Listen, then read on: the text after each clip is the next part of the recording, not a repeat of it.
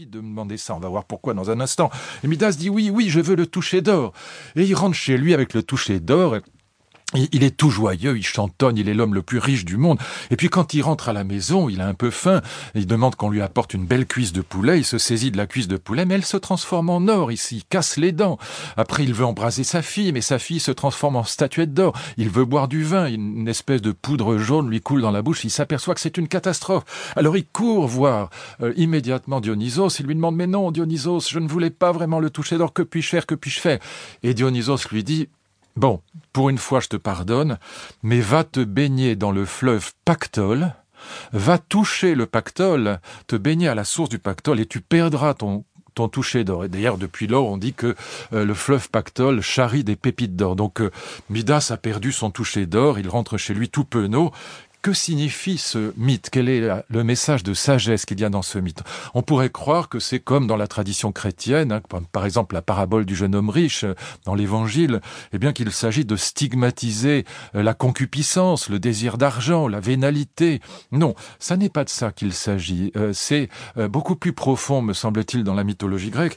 En fait, avec le toucher d'or, Midas est devenu une espèce de monstre qui menace l'ordre cosmique parce que il transforme en permanence l'organique en inorganique. Quand il touche sa fille, c'est une statue. Quand il touche un petit oiseau qui est sur une branche, ça devient une petite statuette de pierre, une petite figurine d'or plus exactement. Eh bien, euh, on voit que Midas menace le cosmos. C'est donc la sagesse qui est derrière, elle est la suivante. Si le but de la vie humaine pour les Grecs, c'est de se mettre en harmonie avec l'harmonie cosmique, eh bien il ne faut pas que cette harmonie cosmique soit détruite. Et Midas menace de destruction cette harmonie cosmique. Donc il y a là quelque chose de très profond qu'on va retrouver dans pratiquement tous les mythes grecs. Presque tous tournent autour de cette question de savoir si les monstres ne menacent pas. Et Midas est devenu un monstre, l'harmonie cosmique. Lire un livre érotique ou regarder un film érotique. Alors qui est ce petit personnage d'Eros? Platon nous propose un mythe dans le banquet, donc un de ses grands dialogues sur l'amour, un mythe qui est absolument magnifique, dans lequel il explique, ou plutôt c'est Diotime, un, de ses personnages féminins, mais c'est lui qui parle à la place de Platon, et Diotime explique qui est Eros. Eros, il est le fils, dit Diotime, de Poros, et de Peña. Alors qui sont ces personnages? Poros et Piena et Peña, pardon. Eh bien Poros en fait, c'est l'astucieux.